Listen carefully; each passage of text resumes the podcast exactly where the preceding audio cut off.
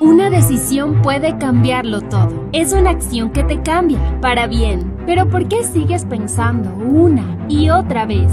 Este es el momento para decidir ser diferente y decidir ser el mejor. Perderle el miedo, decidir que lo vas a lograr. Porque para ser más tienes que decidir hacerlo.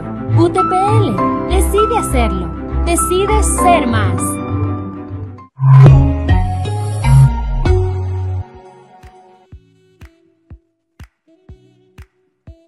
Bienvenidas y bienvenidos amigos, amigas, emprendedores, empresarios y más gestores del cambio y la innovación que se conectan a la señal de Ideas Plus. Mi nombre es Marlon Tandazo Palacio, transmitimos desde Loja, Ecuador, en América del Sur.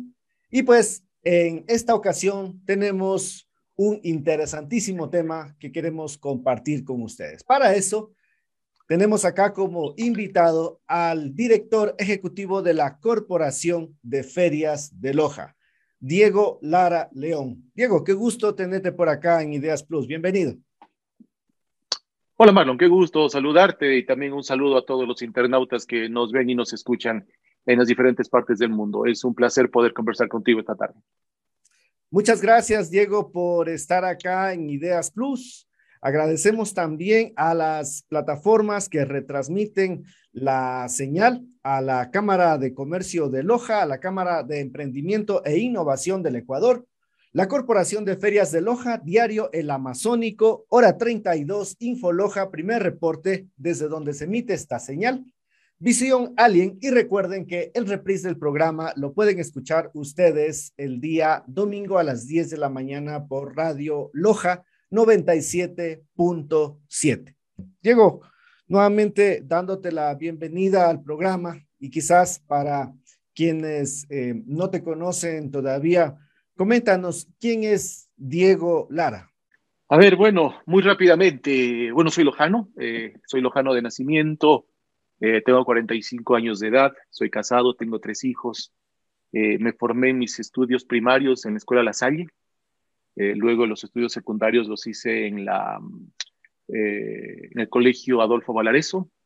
Los estudios universitarios entre la Escuela Superior Politécnica del Ejército y la UTPL. Me gradué en la UTPL de economista. Tengo un diplomado en intervención social por la UTPL. Tengo una maestría, una, un MBA por la Universidad de Río de Janeiro. Tengo una especialidad en negociación por la Universidad, eh, la UNED, la Universidad de Educación a Distancia de, España y también tengo estudios de posgrado en la SPOL de, Guayaquil, la formación, la formación académica. en mi vida profesional he estado vinculado a la docencia durante muchísimos años. He sido más de 20 años profesor de diferentes universidades del Ecuador, del Perú y también de Centroamérica. En el tema empresarial he sido gerente general de varias industrias eh, de Loja, eh, también eh, eh, emprendimientos propios en el tema, en el tema agropecuario, agroindustrial, aceites esenciales, el tema de los seguros, tengo algunos, algunas industrias que, que, manejo que son, son sociedad mía y de la, y de la familia. también he sido director de la Agencia de Desarrollo Empresarial de Loja durante algunos años, director nacional de toda la red de agencias de desarrollo económico del Ecuador.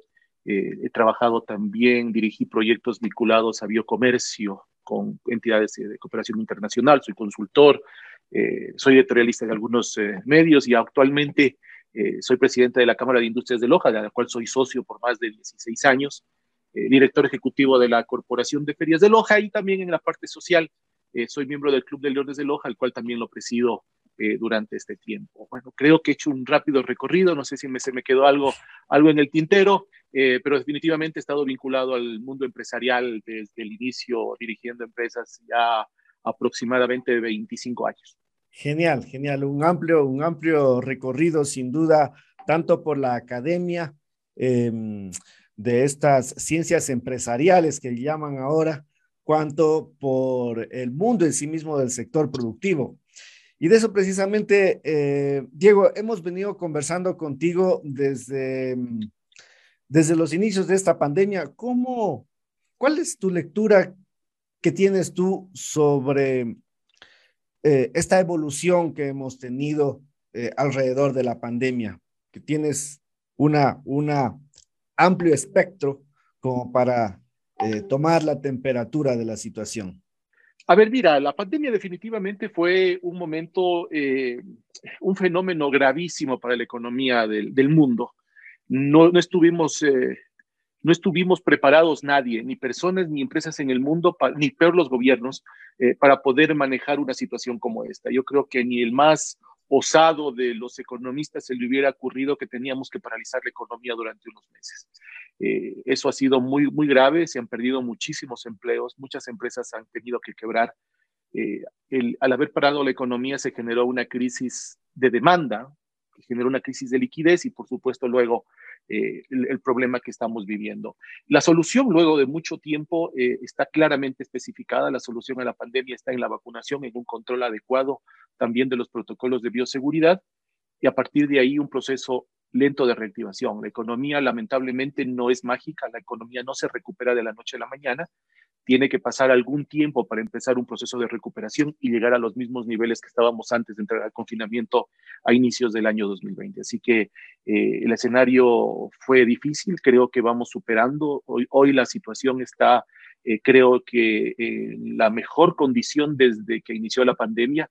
La vacunación es muy exitosa. Yo creo que hay un ejemplo de articulación público-privada, el Estado cumpliendo su tarea apoyado por el sector privado y hoy día tenemos eh, más del 80% de la población ya a punto de, a punto de tener las dos dosis, eh, con lo cual se alcanzaría lo que dicen los, los entendidos de inmunidad colectiva eh, y a partir de ahí empezar el proceso de reactivación económica. Justamente ayer se cumplían los 100 primeros días de, del gobierno del presidente Lazo y, y justamente hacía hincapié precisamente en este tema que tú acabas de manifestar, la carta de presentación de estos primeros 100 días ha sido la vacunación. La oferta habían sido 9 millones de ecuatorianos vacunados y según datos del propio presidente, estaríamos en alrededor de 9 millones 600 mil vacunados. Sin embargo, todavía, eh, como tú mismo señalas, la reactivación o la reincorporación, la recuperación de los, de los empleos, eh, va como ralentizada todavía. Estamos justamente ayer mismo que iniciábamos un nuevo año escolar, Diego, eh, sabes que ese es, uno de los sectores que genera un enorme encadenamiento productivo, por lo que genera no solamente eh, un movimiento económico alrededor de útiles escolares, sino transporte, movilidad, en fin, hay una serie de factores asociados a esto también y que sin lugar a dudas es una parte importante del ecosistema em, em, productivo del, país. Mira, eh, todo lo que está vinculado a la educación, los entendidos hablan que mueve cerca del 40% de la economía, lo que tú habías dicho, toda la cadena de valor está el transporte, están los útiles escolares, está eh, la parte textil por los uniformes, están los bares escolares que gira a, todo alrededor del, tema alimenticio, en las tiendas, absolutamente todo se mueve. Por lo tanto, yo creo que es importante empezar el proceso de, reactivación. Entiendo también que allí existen ya estudios que permitirán en los próximos meses tener vacunados también a los más pequeños de la, de la casa y de esa manera poder reactivarnos. Pero definitivamente hay que empezar el proceso. Yo creo que es necesario en el sector productivo venimos hablando ya desde hace algún tiempo, ¿qué va a pasar el día después de la vacunación? Eh, tenemos que tener una estrategia de reactivación que no solo implica la, vacunación, como digo, ha sido exitosa, sino también otros instrumentos que son necesarios para poder dotar de liquidez a las empresas, para poder generar innovación. Se necesita también una arquitectura legal alrededor del tema, una reforma tributaria, una reforma laboral eh, y, diferentes eh, incentivos para poder nuevamente retomar eh, el crecimiento económico que se, se, vino abajo. Hemos perdido muchos puntos del PIB. Fíjate que tenemos una inflación negativa, una deflación. Y la inflación negativa no es buena para la economía. Y esa inflación negativa es justamente porque tenemos serios problemas de demanda. Justamente sobre ese tema que acabas de comentar, eh, en este momento quizás estamos saboreando las consecuencias de lo que hace un poquito más de un año observábamos en diferentes eh, medios, tanto en los, en los convencionales como en las redes sociales, de lo que pasaba en Guayaquil, de lo que pasaba el tema de los hospitales, la saturación y al mismo tiempo todo este esta crisis de ética que vivimos los ecuatorianos y que, que por primera vez la, la, la, la percibimos de una manera eh, espeluznante, ¿no? Y en este momento, pues estamos, eh, justamente ayer, ayer eh, escuchaba este informe que, que, daban también las autoridades en cuanto que entre mayo del año anterior y este año, aproximadamente 63 mil ecuatorianos han salido rumbo a México, de los cuales solo retornaron 23 mil. Es decir, los años de migración parece que son cíclicos y nuevamente están de regreso. Entonces, hay, hay esta contracción que tú muy, bien la has señalado, eh, esta deflación eh, o una inflación negativa, pero por parte de la ciudadanía también siente de que quizás el, manejo que se dio a, todo este tema el año anterior, todo el manejo que se hizo de la pandemia, quizás, bueno, como lo, has manifestado, eh, fue un evento totalmente incierto, pero especialmente en el caso nuestro, en el caso ecuatoriano, hemos pagado una alta factura por las decisiones tanto políticas, eh, de salud y económicas que se tomaron en el régimen anterior, eh, Diego. A ver, yo creo que hay que poner en contexto varias cosas, ¿no? Lo primero es que la, no, no hubo receta para manejar la pandemia. De hecho, todos los países sobre, fueron, fuimos aprendiendo sobre la marcha, tanto el sector público como el sector privado, fuimos aprendiendo sobre la marcha qué es lo que teníamos que hacer. Eh, eso, eso, eso como, como contexto inicial. Lo otro, cuando una economía llega al nivel de complicación que tiene la economía ecuatoriana, no es producto de las decisiones de un año. Esto es producto de las decisiones de muchos años. Eh, la, la, recordemos que antes de entrar a pandemia, es decir, el 2019, ya fue un año complejo ya fue un año que, donde veníamos arrastrando una, una crisis que fue, lo de octubre fue muy complicado, lo de octubre de 2019, pero eso ya estaba ya una crisis económica que, que, se nos venía. Como digo nuevamente, fue producto de las decisiones de muchísimos años atrás, eh, donde no se cuidó eh, las, eh, la economía. Mira, hay un, hay un, hay un dicho que, que tienen los abuelos y que se lo aplica mucho economía pan para hoy, hambre para mañana.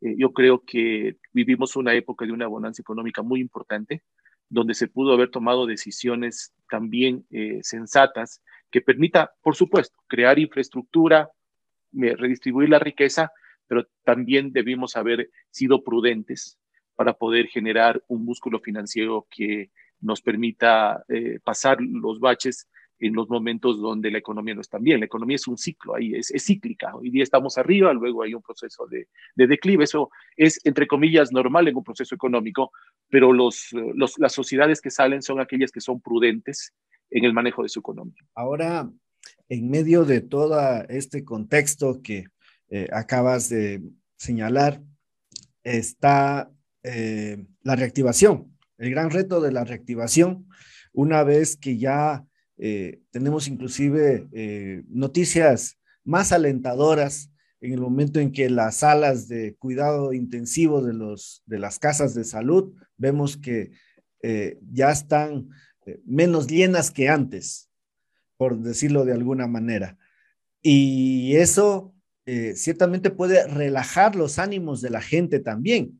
Y como tú lo mencionabas al inicio, es importante por eso quizás manejar una estrategia de reactivación desde los sectores productivos. Sí, por supuesto, hay que empezar, hay que tener un, plan de reactivación. Y además hay una cosa que, que, tenemos a favor en América.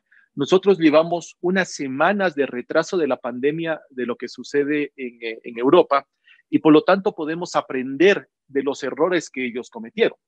¿Cuál es el error que cometieron los países una vez vacunados? Se sacaron la mascarilla.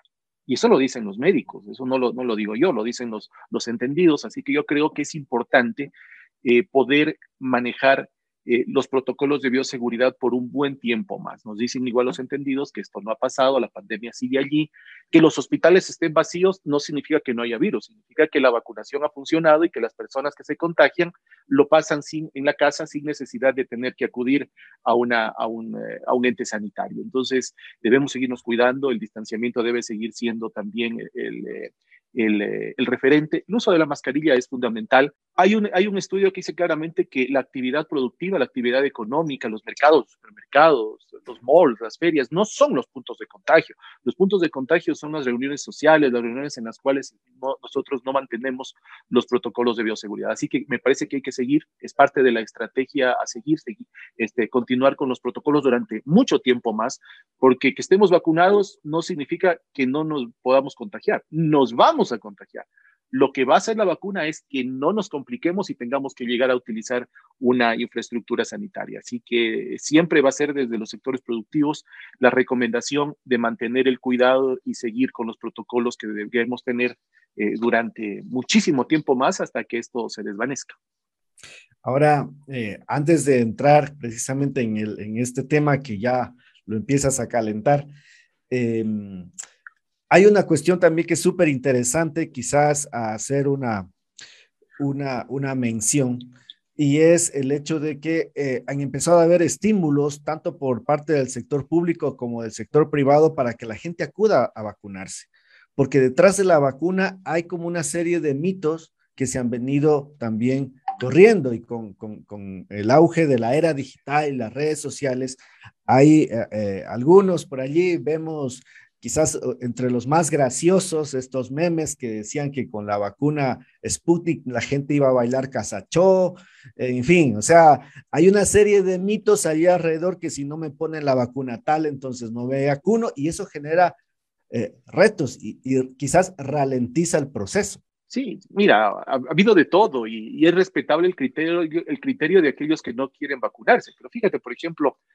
hoy, hoy, hoy eh, veíamos las cifras del Ministerio de Salud y me parece que son cuatro o cinco personas que aún se encuentran en UCI en uno de los hospitales lojanos y los cuatro son personas de la tercera edad y los cuatro no se han vacunado.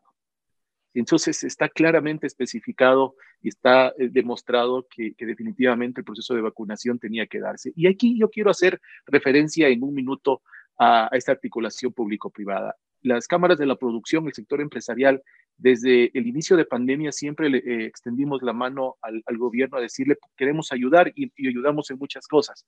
Pero desde marzo hasta mayo, el gobierno nacional no quiso que nosotros entremos a ayudar en el proceso de vacunación. Entendiendo que el Estado no tiene la capacidad, ningún Estado del mundo tenía la capacidad como para poder solventar un proceso de vacunación masiva de su población. Nosotros, cuando ya el gobierno, el nuevo gobierno entendió esto y pidió el apoyo, nosotros como cámaras de la producción del país eh, aportamos con médicos, enfermeras, insumos, jeringuillas, infraestructura, vehículos, logística, todo lo necesario a nuestro costo para poder ayudar. Y mira lo importante que ha sido y hoy día tenemos ya un altísimo porcentaje de la población vacunada y el reflejo está en los hospitales, que ya la, eh, eh, la incidencia sobre ellos ha disminuido y en algunos casos casi a cero y eso, y eso es muy bueno. Como digo, hay que seguir cuidándose, tenemos que seguir en, esta, en este trabajo conjunto y esa sinergia que funcionó entre lo público y lo privado, trasladémosla a los problemas y a los temas trascendentales de la economía. Yo creo que esa es la lección que nos, una de las lecciones que nos deja esta pandemia. Ahora, eso nos lleva a, a aterrizar ya en el sur del país y en la en las decisiones que se han tomado localmente respecto a la pandemia, también porque no olvidemos de que hubo una iniciativa local de em, intensificar la vacunación en, nuestra provincia, en el sur del país, con la finalidad precisamente de lo que acabas de manifestar, de poder reactivarnos, porque uno de los retos que nosotros tenemos es primero la distancia entonces allí eh, la reactivación quizás en estas partes del país se vuelve un poco más lenta. ¿Cuál es tu lectura respecto a estas decisiones que se tomaron y el involucramiento que hubo por parte del sector productivo en esas decisiones que salieron desde, desde lo local y pues comprometieron las decisiones eh, a nivel público nacional? Pues nosotros desde el inicio de, pandemia eh, le presentamos al, COE al COE cantonal y al provincial nuestra predisposición de formar parte del, COE como entes de apoyo. Vale reconocer que las autoridades dieron toda la apertura, nosotros hemos formado parte de, este, de, estos grupos colegiados y hemos aportado con datos, con estadísticas, con propuestas, también con apoyo, con logística, con todo lo que nosotros tenemos. Yo creo que las decisiones de, que, que, tomaron los COEs, eh, al fin de cuentas, que eh, fueron decisiones como en todo, algunas que funcionaron, algunas otras que no funcionaron. Esta pandemia también nos enseñó que todo lo que pensábamos objetivo terminó siendo relativo eh, y, hemos, ido, hemos ido sobre la marcha. Pero bueno, al final estamos en el camino eh, y creo que en un camino adecuado. Las, eh, las circunstancias y las, y las estadísticas lo dicen así y tenemos que empezar a reactivarnos porque si ya estamos con un proceso de vacunación muy grande, tenemos la situación hospitalaria y el control de la pandemia en el, en el mejor tiempo posible, ¿qué esperamos? Para reactivarnos. Debemos empezar a reactivar, a disminuir ya las restricciones, que también las restricciones son complejas, porque cada vez que se pone una restricción, se necesita que las entidades públicas destinen recurso humano, financiero, logístico al control de esa, de esa restricción. Pero ojo, los problemas eh, normales, se puede decir entre comillas, o los problemas recurrentes de seguridad, problemas de salud pública, siguen ahí. No significa que la pandemia suspendió todo lo demás, suspendió la delincuencia, suspendió el resto de problemas sanitarios. Siguen ahí y tenían que multiplicarse. Entonces yo creo que ya es un momento en donde también la sociedad civil tenemos que tomar nuestro rol y ser prudentes en el proceso de reactivación. Pero hay que reactivarnos. Hay negocios que han estado 18 meses parados y no existe el músculo financiero que permita que muchos de esos emprendimientos puedan estar más tiempo sin poder trabajar. Ese sí es un tema súper interesantísimo lo que acabas de manifestar, porque eso nos lleva, bueno, a otras arenas que quizás será motivo de, otro programa, pero para, para entrarnos en lo que vinimos, la Corporación de Ferias de Loja propone reactivarnos juntos. ¿Qué implicaciones tiene esto, Diego? Bueno, son varias. Primero, nosotros como Corporación de Ferias de Loja, eh, tú conoces, eh, somos un ente que trabaja más de 20 proyectos en el año. Quizá nos conocen y somos mediáticos en el evento Feria de Loja durante este mes. El producto estrella. El producto estrella, pero eh, nosotros eh, entendimos desde el inicio de la Corporación de Ferias de Loja hace cuatro años que Feria de Loja es una parte de toda la cadena. ¿Qué pasa con ese emprendedor antes de llegar a Feria de Loja y qué pasa con él después de salir de Feria de Loja?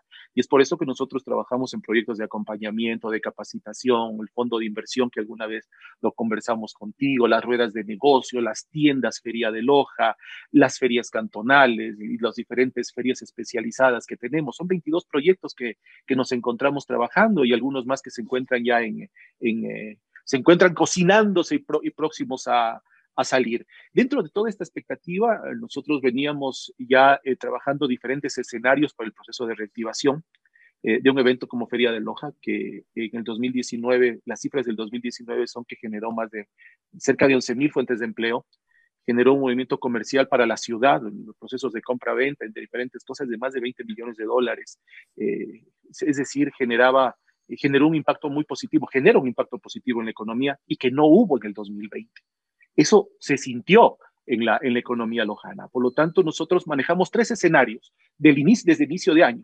Un escenario muy favorable, que era poder hacer Feria de Loja bajo las circunstancias normales, se puede decir, como veníamos haciéndolo ah, hace, hace dos años. Un escenario intermedio, que justo te lo de comentar, que es el que fue aprobado, y un escenario pesimista, que era mantenernos únicamente en el formato virtual que hicimos en el 2020.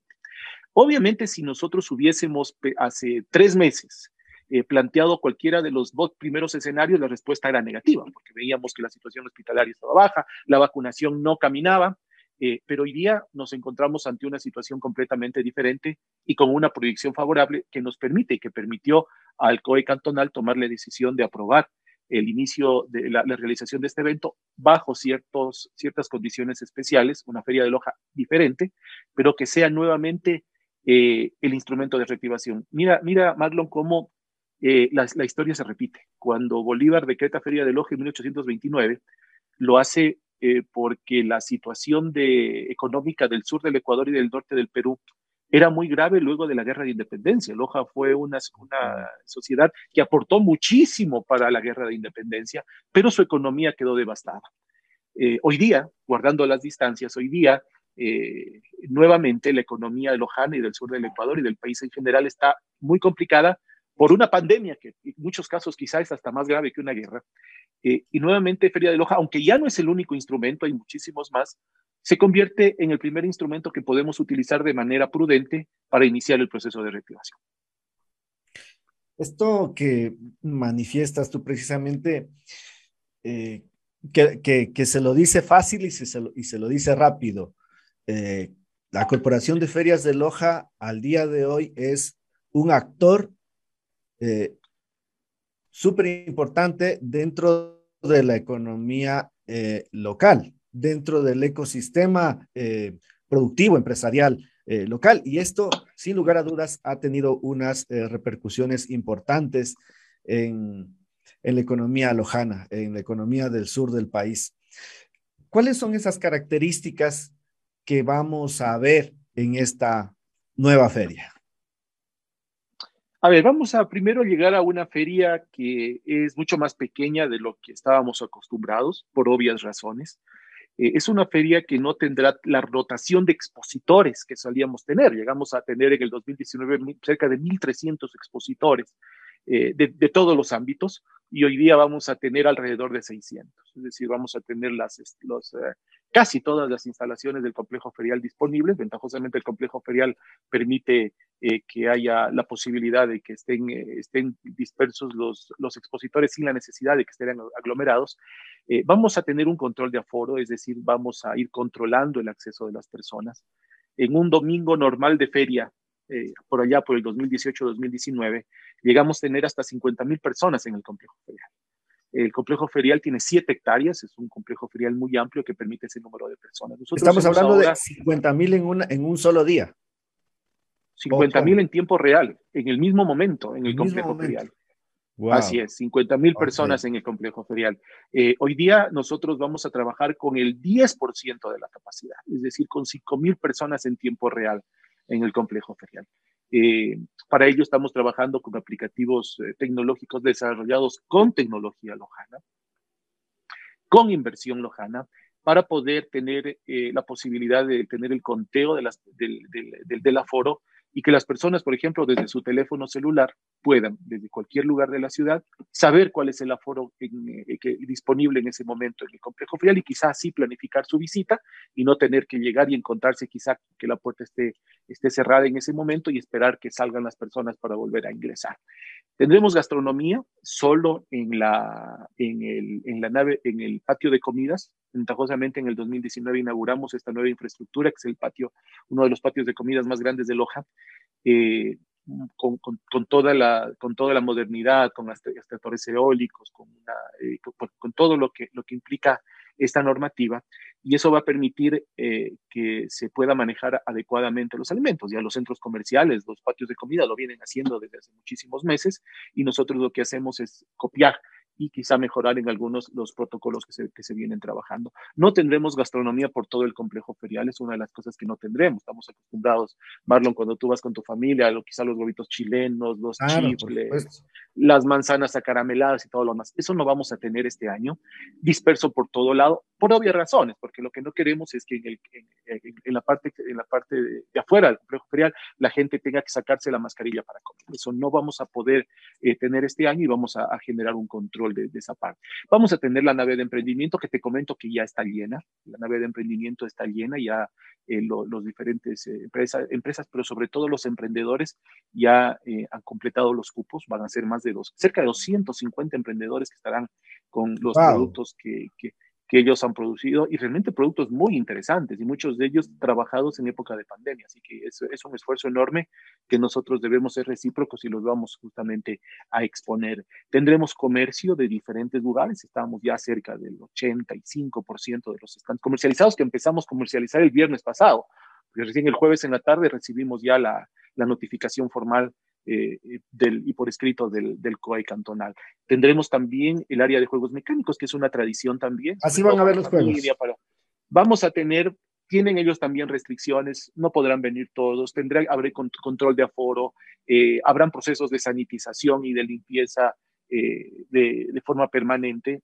Y, esto lo hacemos porque ya otros países lo han hecho, muchos de los socios nuestros de la Asociación Internacional de Ferias lo están haciendo, nos han ayudado, nos han dado eh, sus protocolos para nosotros poder, poder ejecutarlos. Eh, no tendremos conciertos, esa es una de las limitaciones de este año y eso forma parte de ese segundo escenario que nosotros decíamos. Nosotros no podemos, eh, lamentablemente por infraestructura y por condiciones, no podemos asegurar en un concierto donde van 15, 20 mil, hasta 30 mil personas a, a, la explanada del complejo frial, permitir Más gente que en el mismo estadio de Loja. Es lo que, lo que estás diciendo. Sí, sí.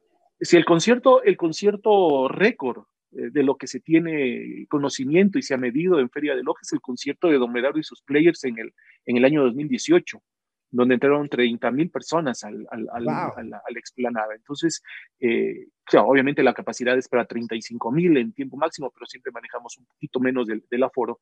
Eh, pero eso no vamos a poder tener este año. Eso va a limitar muchísimo el apoyo que nosotros hacemos al, al sector, al sector cultural, a los músicos lojanos, que existen muchísimos y de enorme calidad, pero esperamos poder llegar recargados para el 2022 y hacer el relanzamiento de Noches de Feria en ese, en ese momento. Así que esa es la feria, como te digo, nuevamente más pequeña, más controlada, menos días de feria también, estamos hablando de 12 días de feria cuando teníamos 25 días, días de feria. Eh, y todo eso como parte del proceso de reactivación. No vamos a poder, digo nuevamente, retornar de forma, de, forma completa. También tendremos requisitos para los expositores, los trabajadores, la gente logística. Ellos sí tendrán que estar vacunados con toda su, su dosis completa. Ese es un requisito que nosotros ponemos. Además, serán capacitados en cumplimiento de protocolos. Estamos hablando de, del carnet, quizás, de... de, sí, sí, sí, del carnet los expositores y los trabajadores. Y los capacitaremos en todos los protocolos respectivos. Para visitantes no vamos a pedir carnet, sin embargo tendremos varios protocolos. Primero, control de temperatura eh, a la entrada, uso obligatorio de mascarilla. Tendremos un, grupo de inspectores que estarán moviéndose de forma permanente por el complejo ferial, pidiéndole a la gente que por favor eh, mantenga siempre la mascarilla. Habrán vías unidireccionales para no encontrarnos, para no generar la idea de ir de ida y vuelta. Tendremos dispuestos, tenemos ahora ya mismo, pero vamos a incrementar, vamos a duplicar el número de lavamanos portátiles por todo el mm. complejo ferial para que la gente que, que, que, lo desee, compró algo, se le cayó algo, eh, cogió dinero, pueda lavarse las manos eh, dentro, del, dentro del complejo ferial. Así que son, son como, como, como todos sabemos, son normas básicas, elementales. Le pediremos también a las personas que eh, hagan, reduzcan un poquito su visita a la feria. La, estadística nos dice que un promedio de, visita de una familia al complejo ferial es de 4.2 horas.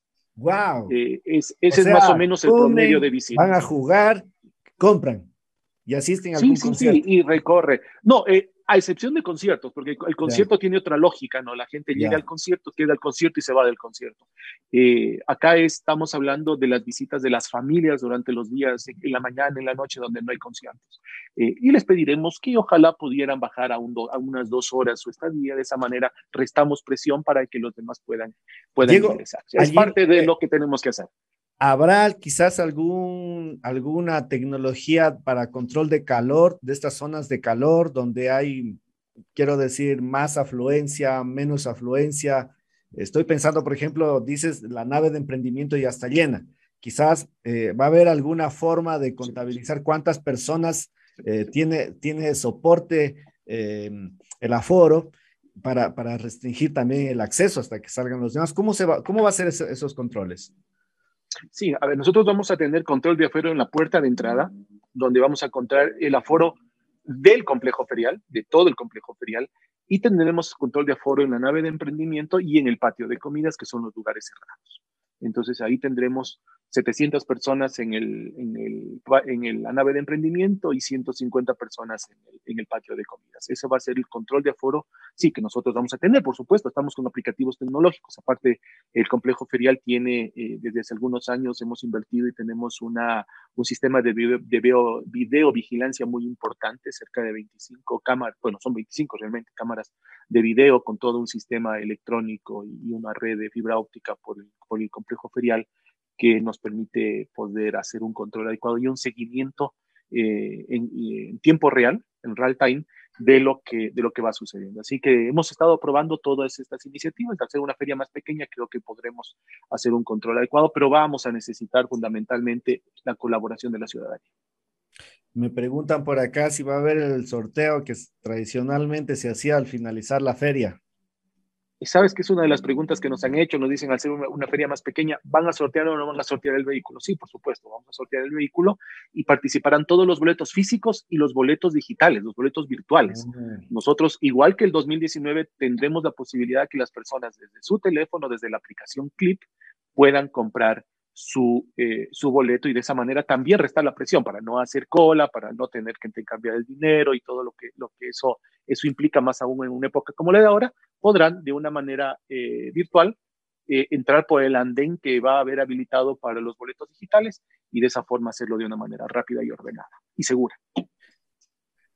a propósito, en el 2019 se testió esta aplicación para el ingreso de, con, con, con boletos virtuales.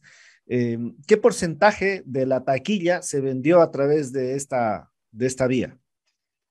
A ver, eh, se vendieron 20 mil boletos, que es un porcentaje importante. Esto estamos hablando alrededor del, eh, a ver, si fueron, estamos hablando del 5% de la taquilla aproximadamente.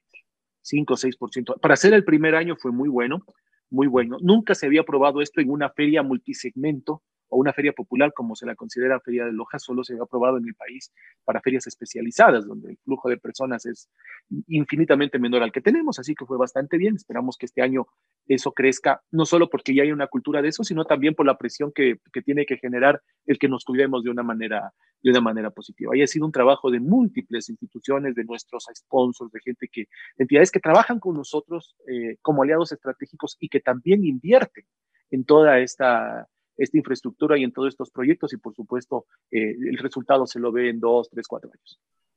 Ahora, Diego, una cuestión también que, que no hay como tapar el sol con un dedo, es todo el movimiento económico que, que, que, Feria de Loja genera en los exteriores de las, de las instalaciones, en los exteriores del complejo. ¿Qué medidas se van a tomar al respecto?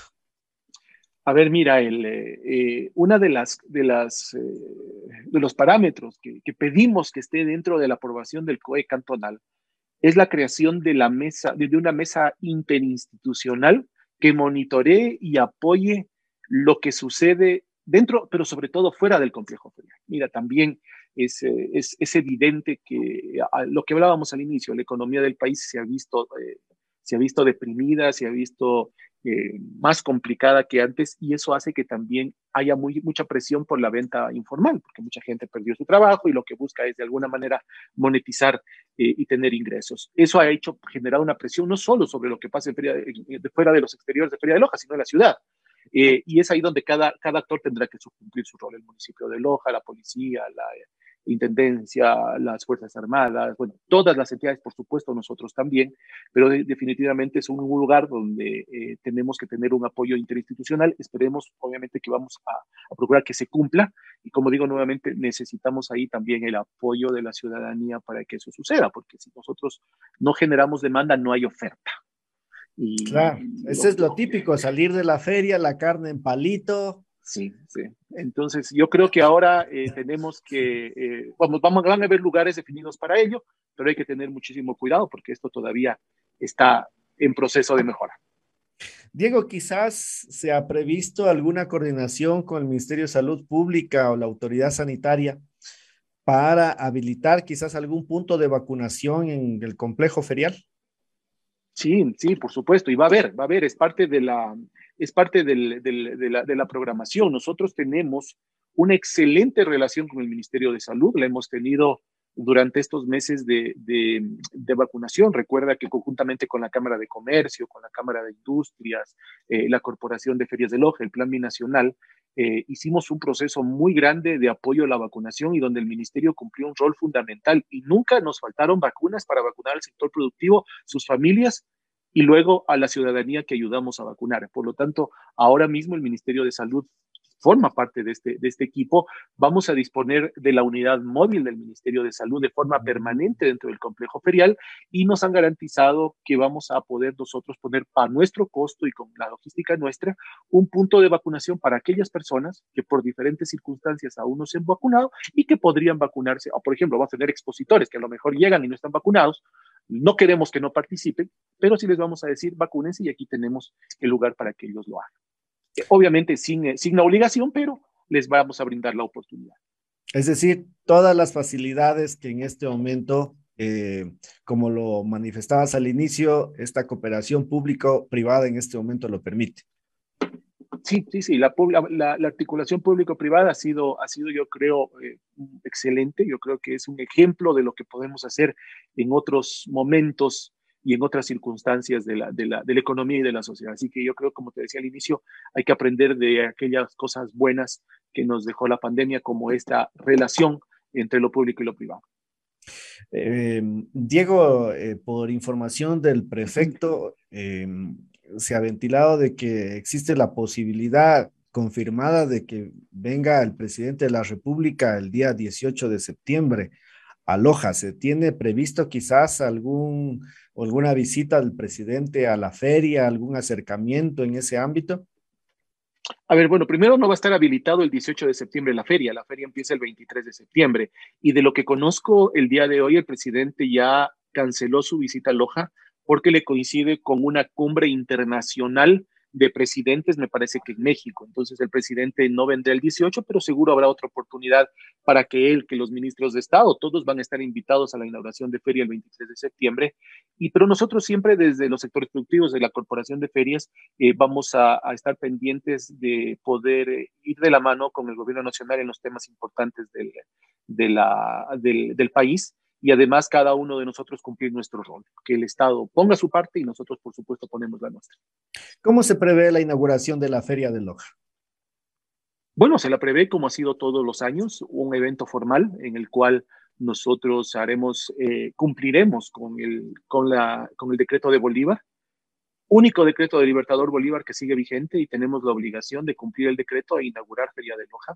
El año pasado lo tuvimos que hacer de forma virtual, no dejó de hacerse, pero fue la primera vez que se lo hizo de forma virtual. Hoy día tenemos la oportunidad de hacerlo de forma física y eh, luego de eso eh, habrá la parte cultural que siempre ha habido eh, y de esa manera daremos por inaugurado Feria de Loja y a partir de ahí tendremos ya todas las actividades que también van en forma virtual. Tendremos la, la parte física en el complejo ferial, donde por supuesto estará toda la dinámica comercial, la dinámica de emprendimiento, de diversión, pero en el formato virtual tendremos más de 250 expositores, emprendimientos y tendremos allí muchas novedades, lanzamientos de productos de nuestros emprendedores, tendremos lanzamientos de nuevos proyectos de Feria de Loja, vamos por ejemplo a lanzar allí fondos de inversión, vamos a entregar fondos de inversión a emprendedores, bueno, y un sinnúmero de cosas más que están dentro de, de la agenda de Feria de este año. ¿Cómo accede la, las, eh, los visitantes, las personas interesadas a esta feria virtual? ¿Desde cuándo va a estar habilitada? ¿Cómo, cómo, cómo va a funcionar esa parte? Bueno, va a ser igual, eh, igual el día que se inaugura Feria de Loja, se inaugura la feria virtual. Eh, existe la posibilidad de que todos se descarguen la aplicación Clip. Ustedes ponen Clip con doble P en, en, tanto para Android como para iOS eh, y la aplicación Clip, que es la aplicación oficial de Feria de Loja, se desplegará eh, la feria virtual, que estará terminada similar al año pasado, con algunas innovaciones y mejoras, y también allí podrán ver el contador del real time de lo que tendremos en el complejo. Y también podrán a partir de ahí, perdón, podrán a partir de ahí comprar su boleto y también comprar de forma virtual. Es una de las cosas que también vamos a hacer. Ah, genial, genial. Eh, allí, allí este, pues un gran esfuerzo que hace eh, ¿no? A través de Bruno Valareso, a quien enviamos saludos. Eh, acá es súper interesante esto que manifiestas, que la tecnología eh, está poniéndose a punto para lo que será el evento comercial más importante en el sur del país y pues a su vez haciendo este encadenamiento productivo con el resto del ecosistema emprendedor, eh, Diego. Sí, por supuesto. Mira, el contar con aliados estratégicos eh, de, este, de este nivel nos permite a nosotros poder hacer estas innovaciones. Importante decir que son más que un sponsor, no es un simple sponsor al que tú le vendes la publicidad y él pone algo. En este caso son aliados estratégicos que también invierten tecnología, recurso humano, recurso técnico y nosotros en reciprocidad, por supuesto, también les permitimos que puedan tener la exposición de sus productos, de su servicio, en algunos casos con exclusividad y en un tiempo superior a uno, 12, tres, tres años para que puedan amortizar su inversión. Esto es un ganar-ganar que sucede mucho en el sector empresarial y que nosotros lo estamos trasladando y la industria lojana también está eh, aceptando y formando parte de toda esta iniciativa, porque no solo está Feria de Loja, recordemos, está el resto de eventos, el resto de proyectos que nosotros tenemos, pero todos redundan en el beneficio del emprendedor lojano. Eh, tendremos, em, quizás como ha sido eh, costumbre en Feria de Loja, o, al menos fue en la última edición, estos puntos de, de Internet donde los usuarios puedan conectarse Sí, por supuesto. Nosotros tendremos la posibilidad de tener un complejo ferial en los diferentes lugares, eh, en puntos de Internet. Nosotros tenemos allí una alianza estratégica muy importante con un proveedor eh, de, la, de, Loja que ha invertido muchísimo en infraestructura, que ha invertido muchísimo en fibra óptica, en equipos y que nos dota de Internet para todos nuestros proyectos. Por lo tanto, ellos también forman parte de esta alianza muy importante que, que existe entre la empresa privada y la Corporación de Ferias de Loja. Nos dicen por acá también que pongan más de un cajero porque genera colas. Un solo cajero. Bueno, otro tema importante, mira, otro, otro, otro, más que sponsor aliado estratégico que es Banco de Loja, ha invertido muchísimo también en tecnología. Eh, tiene una oficina eh, que ha sido montada con recursos de, Banco de Loja y por supuesto habrá el cajero automático que permita que, fluya eh, y que la ciudadanía tenga la comodidad para poder sacar dinero con seguridad y con comodidad dentro del complejo. Quizás ha habido algún acercamiento con la parte cultural, me refiero a, la parte organizativa del Festival de Artes Vivas de Loja que se viene próximamente. ¿Se ha pensado quizás en utilizar la, vitrina de Feria de Loja como para mostrar algo de lo que podrá ser eso? ¿Hay algo al respecto o, quedó en nada esa, esa posibilidad? No, siempre está la posibilidad abierta. También informarles que nosotros como Corporación de Ferias de Loja formamos parte de la mesa técnica de la, del Festival de Artes Vivas. Somos un ente de apoyo al Festival de Artes Vivas. Siempre estará dispuesto y por supuesto que tendremos eso. Lo que no tendremos como en años anteriores ha sido estas activaciones que se hacen en mm. el rumbo al festival. ¿Por qué no tendremos activaciones? Porque no queremos generar mm. aglomeraciones dentro del complejo. Todo lo que son activaciones y todas estas cosas no podremos tener, pero por supuesto el Festival de Loja, que, al que todos tenemos que ponerle el hombro eh, para que siga creciendo, para que se llegue a consolidar, para que en algún momento sea sostenible y ya no tendremos que estar dependiendo para preguntar cuál es el presupuesto que el Estado pone, como fue lo que pasó en Feria de Loja. Fíjate, en Feria de Loja durante muchísimas décadas el Estado puso recursos, llegó un momento en donde con este nuevo concepto le dijimos, ya no más, Feria del Oje es sostenible, el Estado no pone un centavo, como ahora no pone un centavo, más bien nosotros como corporación le pagamos al Estado porque los impuestos que pagamos salen justamente de la actividad que realizamos. Algún momento, eh, todavía hay mucho que caminar, eh, esperemos que el Festival de Artes Vivas sea una cosa similar, autosostenible y generador de recursos y generador de industria cultural para Loja. Qué genial, qué genial estas noticias, eh, Diego, que has transmitido eh, en este tiempo. Em, las noches de feria vamos a extrañar. Por supuesto, no tendremos noches de feria este año, eh, pero vamos, creo yo, a llegar recargados y nuestro compromiso llegar recargados para el 2022. en estas, recordemos a la ciudadanía cómo va a ser el mecanismo de las fechas, sobre todo, ¿Cómo van a ser las fechas para, la realización de Feria de Loja? A ver, Feria de Loja se va a desarrollar en dos momentos. El lunes, ya el lunes 6, en pocos días, empieza la Feria de Bocadillos. Vamos a tener cuatro días de Feria de Bocadillos en la zona de ingreso del complejo ferial. A ver, ¿qué significa esto? Mira, eh, el bocadillo primero es el producto tradicional de feria. Eso es indudable, es innegable. Pero los días 7 y 8 son los días donde mayor venta de bocadillos se genera. Más del 90% de la venta de, todo, de toda la feria, los comerciantes y los productores la realizan estos dos días. ¿Por qué? Porque, eh, como todos sabemos, el 8 es la fiesta de Nuestra Señora del Cisne, el Día de María, y es ahí donde recibimos visitas, sobre todo de nuestros hermanos del norte, de, del, norte de, acá de Loja, de, ¿cómo se llama?, de, Cuenca, de Azogues, de el centro del país, de Guayaquil, de todos los demás. Y ellos son los mayores compradores de, bocadillos. Así que este año, para que ese grupo, ese segmento nuevamente no esté paralizado, son productores muy importantes, sobre todo de la zona de Chahualpamba, de Olmedo, de Loja, de, de diferentes lugares, les creamos esta posibilidad para que ellos de forma ordenada y segura puedan vender su producto. Así que 6, 7, 8 y 9, de lunes a jueves, tendremos la feria de bocadillos en la zona de ingreso ingreso del complejo ferial Simón Bolívar con control de aforo, con todo lo que implica. A partir del 9 se vuelven a cerrar las puertas del complejo ferial porque ya no, no tendremos feria de gym hoy, es la última edición de la temporada.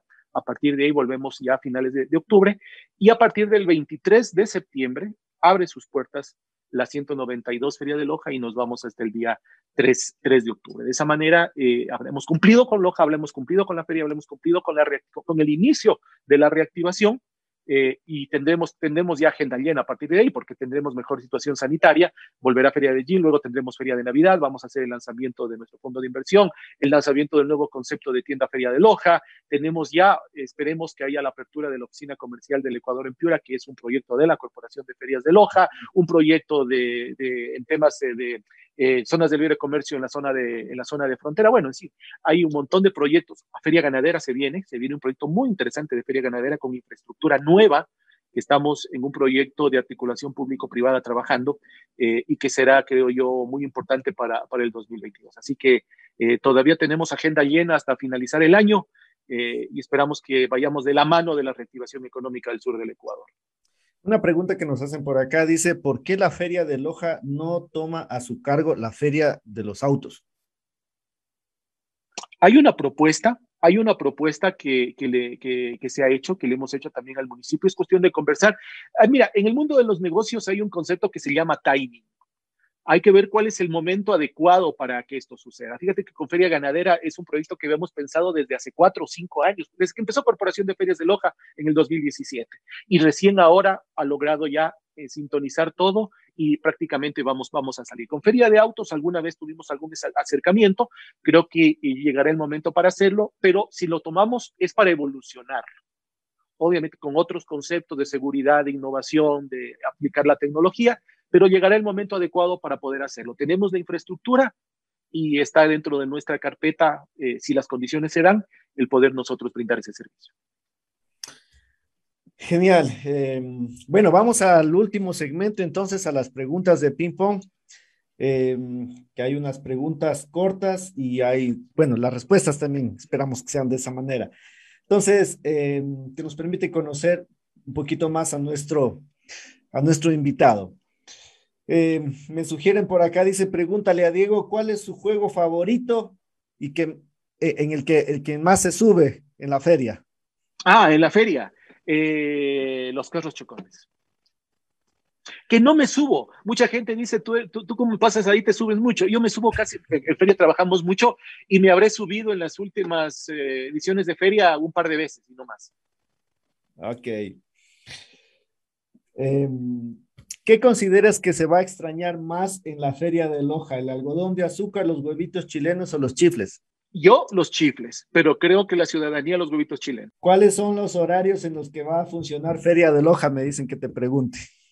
10 de la mañana, 10 de la noche, de lunes a domingo. Tu mensaje final para la ciudadanía. Bueno, el mensaje siempre es de optimismo.